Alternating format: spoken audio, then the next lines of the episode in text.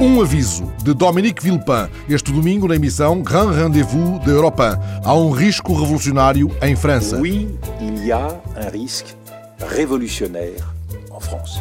Pourquoi Por isso, defende o antigo primeiro-ministro de Chirac, é urgente acelerar as medidas sociais e estabelecer um diálogo mais intenso com os parceiros sociais, de modo a contrariar a forte cólera que se exprime já na sociedade. Desespero, disse Villepin, traçando o quadro de uma situação que se pode tornar perigosa na sequência da crise económica e dos movimentos de trabalhadores vítimas de despedimento ou por ele ameaçados.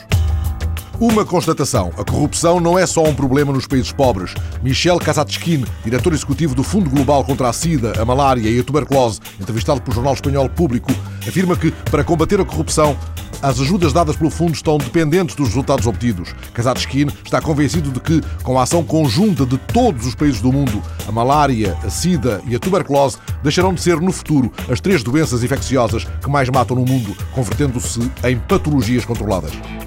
Uma perspectiva otimista de Luciano Coutinho, presidente do Banco de Fomento Brasileiro, entrevistado no Rio pelo correspondente do El País. O Brasil voltará a crescer entre os 3,5% e 4% já em 2010. Interrogado sobre se não é arriscado optar por maiores gastos em investimento em tempo de crise, ele responde pelo contrário, estes gastos são a forma mais eficaz de combater a recessão económica, de criar emprego e novas oportunidades, particularmente quando concentrados nas infraestruturas que têm um impacto positivo na eficácia económica do conjunto do sistema produtivo. Uma carta de Quino, o criador da Mafalda, aos queridos leitores e leitoras, não é uma despedida, é uma ausência temporária. Mas, como ele explica na carta publicada no Clarim, vai deixar de desenhar para não se repetir e para se renovar. Quino, que estará em Barcelona no Dia Mundial do Livro esta semana, recusa a ideia de repetir as tiras da Mafalda. Ele não gosta de sopa requentada.